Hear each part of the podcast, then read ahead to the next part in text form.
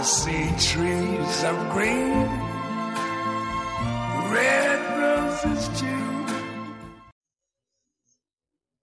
大家好，这里是陈说新财富。官清何事？必然老去的人们。中华人民共和国建国之后的若干年，虽然生活依然比较拮据，处在复苏的阶段。老一辈的无产阶级革命者会以功臣自居，觉得终于过上了幸福的生活。他们很喜欢去责备下一代。五零后、六零后的人们说：“你们这一代再也没有上一代的革命精神。”没有钢铁和城墙般的意志，你们是垮掉的一代。七零后的人成长时机比较好，赶上了混乱之后的改革开放，敢于摆地摊，敢于到南方做点小生意，以及敢于放弃手中公职，投身下海的这批人，利用自己的方便，也很快成为了先富起来的那一批人。五零后和六零后出生的一代人。很讨厌这些人，总觉得七零后身上离不开红一代的隐蔽。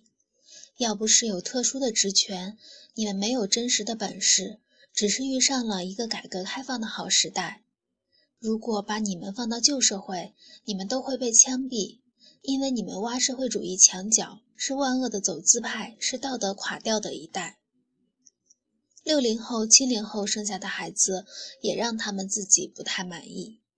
这些八零后、九零后终于生长在了衣食无忧的年代，家里面就这么一个孩子，打再也不能用皮带去抽了，骂再也不能说你给我滚，因为丢失一个孩子成本太大，甚至会让夫妻的一生都不得安生。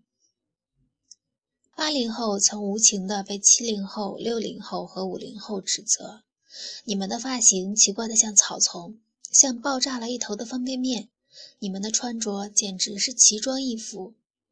七零后这个时候也会被指责，这一代的父母再也不会教育子女，汹涌的外国教育的方法涌进中国大陆，一个家庭超过三分之一的收入都要投入到教育这个无底洞中，最终孩子是否成才，父母并没有给自己确切的答案。八零后的生活还没有完全的稳定。许多八零后也不认为，为什么我的生活必须要稳定？老家伙们眼中的稳定到底是什么？那不是我追求的。可是老家伙们觉得，你是我养大的宠物，为什么我们这些六零后、七零后是媒妁之言，相亲见面、结婚生子，你们不听我的话？在这一个拼爹的社会里，别怪我没有提醒你。八零后的独立人格还没有开始萌芽的时候，九零后和更富足安逸的零零后出来了。不管你们四零后还在不在，六零后、七零后、八零后怎样说怎样讲，九零后就一句话：呵呵。可是这些关我什么事呢？不管是几零后、七零后、八零后、九零后，甚至零零后，都会有一天变成垂垂的老朽。只要你愿意，你可以比上一辈更痛苦地留在传统里不可自拔。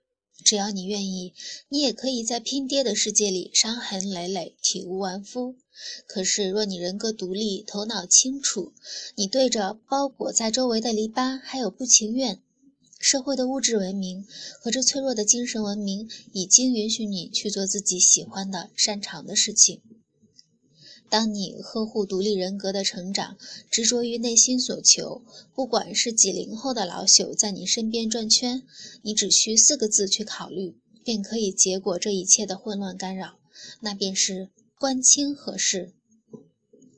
时光谁也不会等，愿意随波逐流的人终会到达各自的目的地，飘到不知所踪。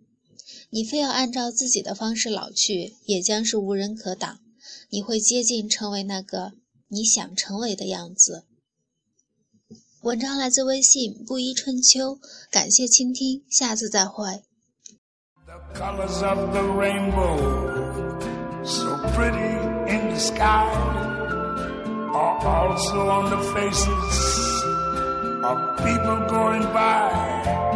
I see friends shaking hands, saying, How